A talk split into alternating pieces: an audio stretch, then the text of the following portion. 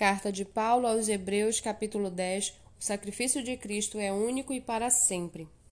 Ora, visto que a lei é apenas uma sombra dos bens vindouros, não a imagem real das coisas, nunca consegue aperfeiçoar aqueles que se aproximam de Deus com os mesmos sacrifícios que ano após ano continuamente eles oferecem.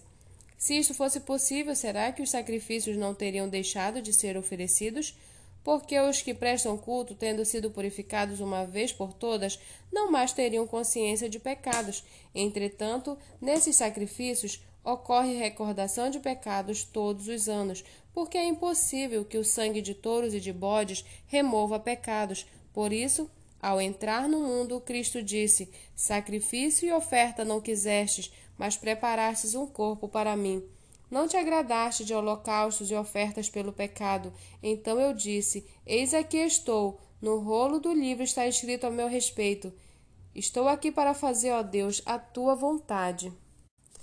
Depois de dizer como acima, sacrifícios, ofertas, holocaustos e ofertas pelo pecado não quiseste, nem deles te agradastes, coisas que se oferecem segundo a lei, no segundo momento acrescentou: Eis aqui estou para fazer, ó Deus, a tua vontade.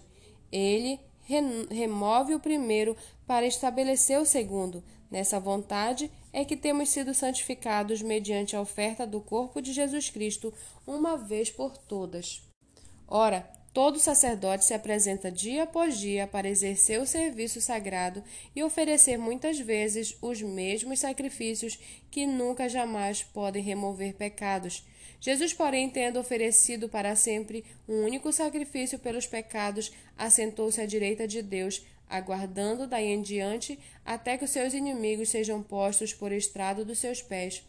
Porque, com uma única oferta, aperfeiçoou para sempre os que estão sendo santificados.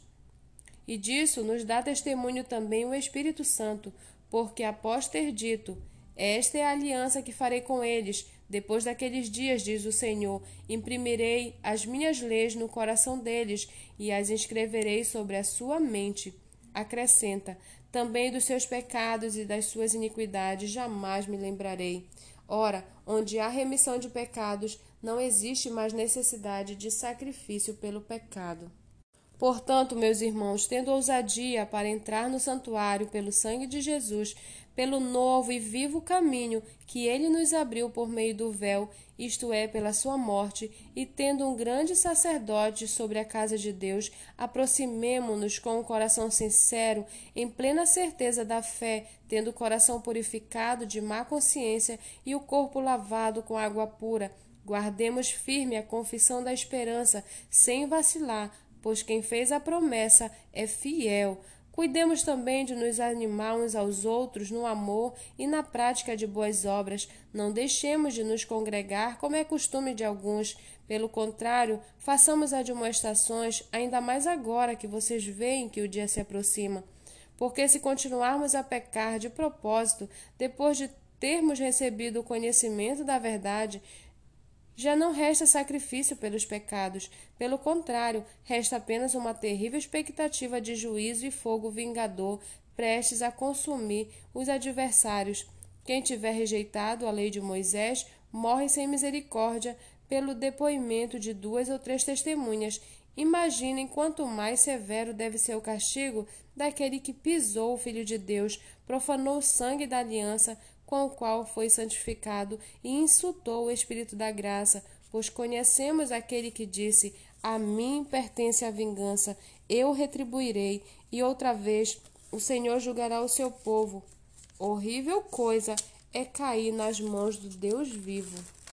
Lembrem-se dos dias passados, quando, depois que foram iluminados, vocês sustentaram grande luta e sofrimentos. Em certos momentos, vocês foram transformados em espetáculos, tanto para serem insultados quanto para serem maltratados. Em outros, vocês se tornaram co-participantes com aqueles que foram tratados assim, porque vocês não apenas se compadeceram dos encarcerados, mas também aceitaram com alegria a expoliação dos seus bens, porque sabiam que tinham um patrimônio superior e durável.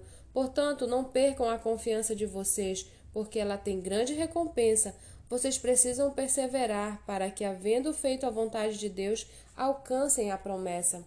Porque ainda dentro de pouco tempo aquele que vem virá e não irá demorar, mas o meu justo viverá pela fé, e se retroceder dele a minha alma não se agradará. Nós, porém, não somos dos que retrocedem para a perdição, mas somos da fé para a preservação da alma.